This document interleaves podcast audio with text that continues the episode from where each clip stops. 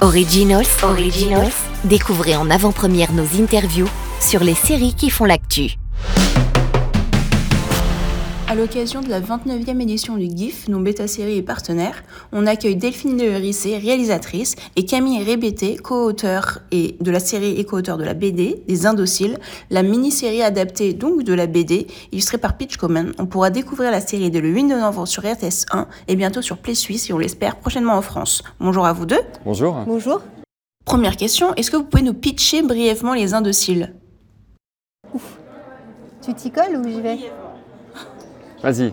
Alors, c'est euh, l'histoire de trois amis qui se rencontrent dans les années 70 au Jura. Et puis, il y a un fils euh, d'horloger, donc plutôt bourgeois, un fils d'ouvrier, et puis il y a une jeune fille, euh, Chiara, immigrée. Et on suit leur amitié euh, pendant 40 ans. Euh, et dans cette amitié, il y a des hauts et, des bas, et les aléas de la vie. Et la l'arène dans laquelle se, déroule la série, c'est euh, l'histoire de la toxicomanie en Suisse, comment euh, les pouvoirs publics, à un moment donné, ont pris en charge, grâce à des gens plus précurseurs, ben, ces, problèmes d'addiction qui faisaient qu'il y avait toute une génération de jeunes gens qui étaient en train de mourir comme ça, à ciel ouvert, à Zurich et ailleurs. Camille, quelque chose à rajouter? Non, c'est parfait. Delphine, quelle a été votre réaction quand vous avez lu la BD pour la première fois? Alors moi j'ai beaucoup aimé la BD, dans laquelle il n'y avait pas cette arène euh, de l'histoire de la, de la Suisse avec la toxicomanie. Euh, euh, il y avait euh, des personnages vraiment géniaux, des personnages hyper attachants, euh, notamment les personnages principaux, mais aussi plein de rôles secondaires euh, assez super. Euh, il y avait une atmosphère aussi qui racontait ce Jura qui est quand même un territoire très particulier parce que c'est reculé, à la fois c'est la montagne, à la fois c'est pas la montagne, c'est très beau. Euh, donc il y avait plein de choses qui m'attiraient très fort. Il y avait aussi une lumière dans cette bande dessinée. Je trouve euh, le dessin de Pitch Comment, il n'y a pas que les dessins, les traits, il y a la couleur. Et euh, il fait tout le temps un peu gris, un peu moche. Il neige pas vraiment, il fait froid. Et j'aime bien ça parce que moi je vis en Belgique. Alors. euh, non, non, mais en fait, c'est très beau parce que tout à coup, il y a un éclat de soleil incroyable et puis tout devient magique. Et euh, en fait, c'est un peu la série, c'est-à-dire il y a des drames et puis tout à coup, il y a des choses magnifiques qui se passent. Et euh, je trouve que c'est des très beaux héros du quotidien. Et, euh, donc, ça m'a donné très envie. En plus, mais la BD est beaucoup plus drôle que la série. Quand même, je dois te dire ça. C'est vrai. Et Camille, comment avez-vous décidé de quoi garder, de quoi écarter pour l'écriture de la série? Ça a été énormément de discussions, beaucoup de débats. Euh, il y avait beaucoup d'idées qui étaient déjà euh, dans la bande dessinée. Et je me disais, mais pourquoi on va inventer autre chose parfois? Alors des fois, je me battais pour des bonnes raisons. Et des fois, je me battais notamment pour le personnage de Chiara, pour son évolution qui est assez différente dans la, dans la série par rapport à la bande dessinée. euh, un peu par conservatisme, quelquefois. Donc quelquefois, j'ai dû prendre les armes en disant, ah bah oui, vous avez vachement raison. Mais en fait, la, la série est devenue une œuvre originale à partir du moment où elle a trahi la bande dessinée. À partir du, ben, je me souviens quand tu m'as téléphoné Delphine pour me dire j'ai envie d'inoculer une, action principale dans cette série qui serait euh, la question de la toxicomanie en Suisse. Et dans le même téléphone, j'ai dit oui. Alors que je suis plutôt, euh, euh, j'aime beaucoup le débat et j'aime beaucoup le, aussi, aussi euh, me battre pour euh, mes idées, mes projets, etc. Et là, je trouvais que ça amenait, euh, bah, ça amenait la- l'action euh, dont on avait besoin. Et en plus, euh, par rapport aux Indociles, qui est une série aussi avec, sur les utopies, sur, euh, sur la dérive des utopies peut-être aussi, là, il y avait quelque chose de politique, de nouveau, qui était un gros os à ronger. Hum, Delphine, je reviens à vous.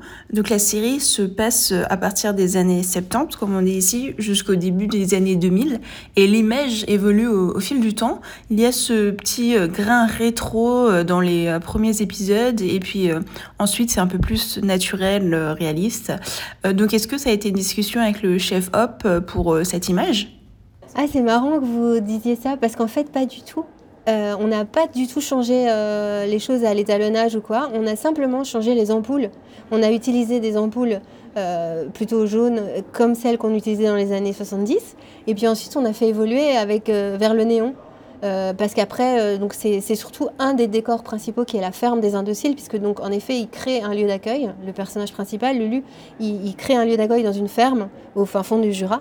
Et cette ferme, elle évolue en fonction des épisodes, évidemment, et des époques. Et donc, en effet, on voit euh, l'image changer grâce aux costumes, grâce à la couleur des ampoules et aussi quand même un petit peu grâce aux saisons. C'est-à-dire qu'on a eu cette chance de traverser. Euh, au début, on voulait qu'il y ait de la neige tout le temps, puisque ça se passe quand même au Jura. Puis moi, j'avais ce côté montagne, puis je trouvais ça hyper beau de faire un truc très graphique avec la neige et tout ça. Enfin, moi, je viens du cinéma, donc euh, je me disais, pour l'image, ça serait génial qu'il neige. En fait, c'est très lourd et c'est très dur de tourner dans la neige, parce que c'est lourd pour les équipes, pour les comédiens, c'est très compliqué. Et en fait, quand on a commencé à tourner en octobre l'année dernière, et c'était encore l'été. Donc c'est comme si on avait commencé à tourner à la fin de l'été, et puis que la- le cinquième épisode, il se passe en décembre, et puis là, il neige. Et donc on a traversé, en fait, sans vraiment le décider, toutes les saisons euh, qui peuvent se passer au Jura. Euh, et ça s'assombrit au fur et à mesure, mais ça s'éclaire aussi en même temps, parce que la neige amène une espèce de lumière. Donc il y a- il y, a quand même quelque chose dans l'épisode 3 où on est vachement dans la pluie, dans la bouillasse, et puis ça devient un peu sombre, et puis c'est ces années 80 où Mhm. c'est vraiment trash, où il y a le sida, où il y a beaucoup de morts, et où c'est un épisode quand même très dense dans le drame. Et puis ça se réouvre un peu plus euh, dans les années 90 avec l'épisode 4. Euh, et là, il commence un peu à faire euh, ces, lumières d'hiver, un peu blanches. Et puis à l'épisode 5, carrément, on a eu de la chance, il y a, la neige. Et puis c'est, je dirais, bah, le début ou la fin des Indociles, le début ou la fin d'autre chose. Et il y a à la fois de la tristesse mais de l'espoir. Camille, les images, c'est quelque chose que vous visualisez ou pas quand vous écrivez, que ce soit du théâtre, euh, de la BD bien sûr, enfin quel que soit le médium? Ouais, quand j'écris, je, visualise toujours euh, quelque part assez en, film, en fait, avec mes, mes propres images mentales de, euh, de où ça se passe. Je me crée le décor, mais ça n'a rien à voir avec un décor qu'on peut construire par des moyens artistiques, que ce soit en théâtre, ça n'a rien à voir avec une scénographie, et en cinéma, rien à voir non plus avec, euh, avec ce qu'on peut faire avec la lumière, avec euh, une photo, etc. Donc c'est euh, euh, moi, je me concentre beaucoup sur, euh, sur l'action, sur les dialogues, sur la parole, le langage, euh, sur les échanges de répliques et ce genre de choses quand je- quand j'écris. en fait, cette image mentale me sert à construire ma matière, mais après, je la donne et puis, c'est pas mon métier de construire l'image. Et alors, en voyant le résultat final, vous, euh, qu'est-ce que vous en avez pensé? Euh, je disais avant, euh, ben moi j'ai pleuré à, ma propre histoire en fait, donc avec en famille, on a, on a pleuré tous ensemble en regardant ce truc. quand je regarde des séries, je- j'en j'en regarde beaucoup et je suis très critique et il y a souvent des endroits où ça m'énerve, où je dis ça c'est une grosse ficelle quoi, ou ça ça se peut pas, c'est pas vraisemblable. Et là sur cinq épisodes, ça m'est pas arrivé une fois. Donc euh, je suis euh, 100% satisfait du projet final. Euh, mais n'est pas très objectif hein, quand même. C'est la meilleure série de l'histoire, euh, non, de l'histoire du Jura, ça c'est sûr. non, puis euh, ouais, moi j'avais aussi une, euh, une, euh, une grande envie de raconter cette histoire et de raconter ce coin de pays, et de raconter, tu parlais de la pluie, tu parlais de ces choses-là, de ne pas raconter la carte postale. Parce que la carte postale de la Suisse, on la connaît, mais l'envers, avec la pluie, avec la dureté, les utopies qui se cassent la gueule, avec aussi cette terrible histoire de, de, de la drogue en Suisse et la, et la de la politique qui a été mise en hein, place. Parce que c'est vrai, on parle peu de. Mais oui. On croit. Enfin, c'est un peu idiot parce que c'est des clichés, mais euh, euh, nous on est suisse, mais je veux dire, en Suisse, il n'y a pas que des banques et du Mhm. chocolat et des montres. Et- Euh, Mais les, et les, séries, oui. oui, oui, a fortiori les séries euh, produites en Suisse, souvent on parle d'héritage, de banques, euh, d'entreprises et avec des crimes. Et là, tout à coup, on parle d'une série chez des, des pauvres, des utopistes qui vivent ensemble en communauté et puis qui, qui essaient de changer le monde. Et ça, c'était aussi une, une, une Ceci, force et quelque chose qu'on avait envie de défendre très fort. Je rebondis juste un instant, euh, vous employez le terme utopiste et pas anarchiste, alors qu'au début, ils sont quand même en marge des lois, et puis euh, au fur et à mesure, et effectivement, ils comprennent un peu plus le système. Euh, Mais du coup, est-ce que ce sont des rebelles ou bien des victimes de leurs propres idées, peut-être? Non, alors pour moi, utopiste et système, c'est deux choses qui sont antagonistes. Donc qu'on soit du côté de l'anarchie ou de, de la liberté ou ce genre de choses, j'ai pas- j'ai l'impression qu'on peut pas être, euh, j'ai l'impression qu'on peut pas être artiste sans euh, sans s'attaquer à l'immense machine qu'on a en face de nous. Euh, et, euh, ces personnages-là, euh, bah, leur utopie à eux, c'est de vivre de manière libre, d'accepter tout le monde là où il en est euh, et d'ouvrir la porte à tout le monde et de faire confiance.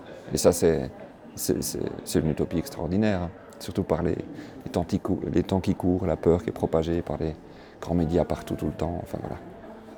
Non, mais en fait, c'est un projet c'est vrai que c'est un peu politique tout ça, tout ce qu'on raconte et tout, puis ça fait un peu flipper la toxicomanie, on se dit oh là là, je vais passer un sale moment. Mais en fait, il y a une humanité.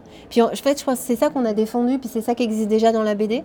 Et c'est ça qui existe dans ce coin de territoire du Jura, c'est qu'il y a des gens particuliers qui se sont attaquer tout seul à des grands phénomènes de société, à des grands problèmes, mais en passant par l'humain. C'est-à-dire, c'est vraiment l'idée, une série, ça permet, par rapport à un film de cinéma, je trouve, de passer du temps avec des personnages, de les développer et de parler de l'intimité mais l'intimité versus euh, l'univers quoi. Il y a ce côté, il y a ça qui est, donné parce qu'on a du temps en fait pour développer les personnages. Puis là, on a encore plus de temps parce qu'on les voit évoluer de leurs 17 ans jusqu'à leurs plus de 50 ans. Et donc ça c'est ça c'est assez réjouissant. C'est comme dans cette euh, ce double film là, Meilleur du Juventus là, où, euh, où, en fait c'est cette saga de famille, l'histoire de deux frères. Ça raconte une histoire de la psychiatrie en Italie et ça traverse tout un tas d'événements euh, politique, euh, les brigades rouges et tout ça en Italie, mais au travers de l'histoire intime de personnages. Et en fait, c'est vrai qu'on avait ça en référence parce qu'on se disait, il s'est quand même passé ça et c'est très peu connu.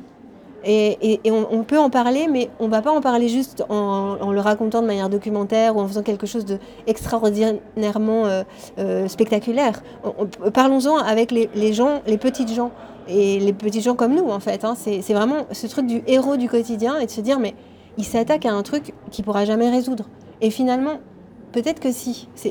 C'est petit à petit, les uns avec les autres, qu'on peut peut-être euh, changer les choses. Mhm. C'est plus des, euh, des, anti, en fait, des anti-institutions. C'est des personnages qui, qui, font, qui, font, qui font entre eux, sans l'institution, ce qu'ils voient, les injustices qui les, qui les, euh, indignent, bah, ils se mettent ensemble et ils se battent la contre.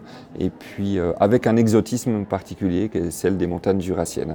Effectivement, c'est pas une série qui se passe euh, dans un squat à Genève, donc elle est racontée complètement différemment et il y a une, ruralité aussi dans, cette façon d'être ensemble et de se battre qui est historique, qui est véritable, qui est qui s'est produite dans les années 70, 80, 90 dans ce coin de pays-là avec des gens qui se sont serrés les coudes. Puis c'était raconter cette partie de l'histoire qui effectivement n'est pas connue, parce que quand on, raconte le Jura, on raconte le combat jurassien, et c'est tout à peu près. Et il y a eu énormément d'autres choses et énormément d'autres euh, défis sociétaux qui se sont, qui se sont joués à ce moment-là. Delphine, est-ce que vous pensez que vous avez une signature euh, dans le sens où, euh, ah oui, on va se dire, ah ce plan-là, ce plan technique, c'est très Delphine, ou cette thématique, c'est très Delphine, ou est-ce que vous pensez en instaurer un? Si, tu ne sais pas répondre à cette question, je le sais moi. je crois que je ne sais pas répondre, mais moi, ce que je fais, c'est que je travaille avec des gens euh, qui ont euh, une même, euh, je dirais, vision et une même qualité humaine. Enfin, ça, ça a l'air d'être un peu crétin, tout ça, mais je pense que la gentillesse et l'humanité, justement, dans tous les personnages de, mes films, je pense qu'il y a cette même envie euh, euh, euh, d'être bon, d'aller dénicher l'humanité d'un personnage et de créer de l'émotion, en fait. C'est un peu ça que j'essaye de faire. Et là, c'est vrai que moi j'avais très peur de faire une série parce que j'avais peur de ne pas avoir le temps. J'avais peur de ne pas pouvoir mettre cette, aller cette, recherche d'émotion, parce qu'on est vachement pressé par le temps. On, a très peu de jours de tournage, on doit rentrer 8 séquences par jour. Enfin, c'est un rythme de fou. Et en fait, j'ai adoré. J'ai adoré parce que j'avais une équipe géniale, parce qu'en Suisse, mais vraiment, il y a des techniciens qui sont super, qui sont tellement bons, tellement avec le projet, euh, des comédiens qui sont incroyables, qui viennent juste une journée, deux journées, ils sont là tout de suite. Enfin, il y, a, vraiment, j'ai senti cette espèce d'émergence, ce talent, et, je me suis sentie, euh, c'est mon plus beau tournage. Franchement, j'ai fait euh, trois longs métrages, j'ai fait trois documentaires c'est vraiment le, tournage que j'ai le plus chéri. Quoi. Il s'est passé quelque chose, je pense, à cause des personnages, à cause de l'ambiance du Jura. On s'est tous un peu mis au niveau comme ça. Il n'y a personne qui s'est mis euh, à faire le malin. Enfin, c'était pas possible. Je veux dire, on racontait une histoire qui était quand même. Allez, c'est dur, quoi. Toutes ces vies et tout ça. Il fallait qu'on soit un peu honnête aussi nous-mêmes. Et on avait peu de moyens. Parce que c'est pas parce qu'on est en Suisse qu'on a beaucoup d'argent. de l'argent suisse dépensé en Suisse, ça fait finalement le même argent que de l'argent belge dépensé en Belgique, enfin, je veux dire, ou en France dépensé en France. Donc, on n'était pas très riches et on, a tous je pense qu'on a tous pris beaucoup de plaisir et on a essayé d'être, ouais, de, rencontrer cette humanité, quoi. Je dirais c'est la seule un peu prétention qu'on a eue. Elle a dit le mot, hein. Mais euh, je pense que ce, qui émanait du tournage, moi j'y suis allé quelques fois, euh, juste une fois en figurant, mais ce n'est pas mon monde, le plateau de cinéma. Euh, c'est vraiment une équipe, puis tout le monde allait dans le même sens, et tout le monde était bien au travail, et, enfin il y a vraiment une, équipe comme ça. Moi, la signature de Delphine, je trouve que c'est ta façon de, réussir à dégager des émotions entre les personnages dans des séquences, etc. Il y a une, place pour, pour l'émotion, une, une longueur ou une, une, texture de l'émotion qui est vraiment particulière dans tes films. C'est gentil. Tout le long de la série, il y a beaucoup de rage et de colère. Est-ce qu'à la fin, il fallait absolument apaiser toute cette tension, que ce soit dans les relations familiales ou bien contre le système, tout simplement? Moi, j'aime bien les happy end. Je suis euh, contre euh, laisser le spectateur euh, dans son marasme. Puis je trouve c'est hyper prétentieux d'amener quelqu'un à regarder quelque chose puis de le laisser là. Euh. Enfin, moi, ça me fait à chaque fois, euh, je me dis, je paye ma place ou je, prends du temps pour regarder quelque chose. J'ai envie d'avoir du plaisir. Et même dans les larmes, on peut avoir du plaisir, hein, même si on, est quelque chose, on regarde quelque chose de très triste et qu'on est très ému. Pour moi, c'est une émotion tout à fait honorable, comme éclater de rire. Mais quand même, j'aime bien quand je donne, enfin qu'il y ait de l'espoir, quoi. Parce que, allez, sinon ça sert à rien d'être là, quoi. Mhm. Enfin, oui. C'est notre, notre, mission en tant qu'artiste de, de, de, trouver de la beauté dans le marasme. Le marasme et la catastrophe, on la connaît. Elle est racontée, Beckett l'a fait. Voilà, maintenant, euh, dans Beckett, nous, on doit trouver de la beauté, sinon euh, on, a, on, a, raté. Et puis, effectivement, sur ce projet-là, avec euh, la thématique, avec la, bah, la, dureté, euh, l'âpreté euh, par moment de, de, ce qui se raconte, il fallait une fin libératrice. Voilà. Ouais. Mais il y a quand même pas que des trucs tristes. Parce que là, on est en train de raconter des trucs tristes, mais il y a un truc où on s'est fort amusé. Et ça, c'est aussi grâce au personnage de, de. Euh, c'est qu'il y a des seconds rôles, ce qu'on appelle des seconds rôles, et qui se développent tout au long des épisodes, et puis ils prennent une place presque beaucoup plus importante. en tout cas, en termes de présence sur le tournage, en termes de nombre de lignes, et en termes de présence mmh. dans les scènes. Euh, il y a Ursula et Pinette qui sont deux personnages comme ça, euh, piliers de la ferme des Indociles, qui sont pas les héros, on va dire, euh, tels qu'ils sont inscrits normalement. Et ils amènent euh, quelque chose de très vrai, de très juste et en même temps de très drôle. Et, et ça, je trouve que moi, j'adore les séries avec les seconds rôles. Enfin, j'aime, j'adore les, les seconds rôles en fait. Je trouve que une bonne série, c'est ouais, ça. Une bonne série, c'est vraiment des personnages qu'on a envie de rencontrer, qu'on a envie de serrer dans ses bras. Quand la série elle est finie, on se dit ah j'ai perdu mes copains. Et puis après on, on, se dit ah mais tu sais ce personnage là, il était génial, comment il était, nanana. Et, et en fait ces deux là, ils nous ont vraiment servi aussi de fil conducteur dans c'est quoi l'état d'esprit du projet? C'est quelque chose de pas très joyeux de base euh, de raconter ça, mais en fait si. Parce que, en fait, dans l'humanité, il y a, y a, toutes ces facettes-là. C'est les seuls acteurs qui ne changent pas, d'ailleurs, et leur vieillissement est plutôt bien fait. Euh, parce qu'on est un site de recommandation de séries, quel a été votre dernier coup de cœur sériel euh, récent? Ah, euh, moi, je ne vais pas me rappeler le titre, mais j'ai vu un truc qui m'a hyper. le personnage principal m'a hyper touchée. C'était il n'y a pas longtemps sur Canal, c'est une série anglaise. Euh, c'est une fille euh, qui, est qui est codeuse. Et puis euh, elle, elle, trouve la solution d'un conflit. Enfin, il y a la Russie qui entre en conflit avec l'Angleterre, puis qui va déclarer la guerre. Puis ils ont, ils ont, ils ont allé infester tous les ordinateurs et tous les trucs, toutes les télécommunications, et ils essayent de manipuler la politique en Angleterre. Et en fait, elle, elle est d'origine indienne. Enfin, elle est anglaise, mais ses parents sont d'origine indienne.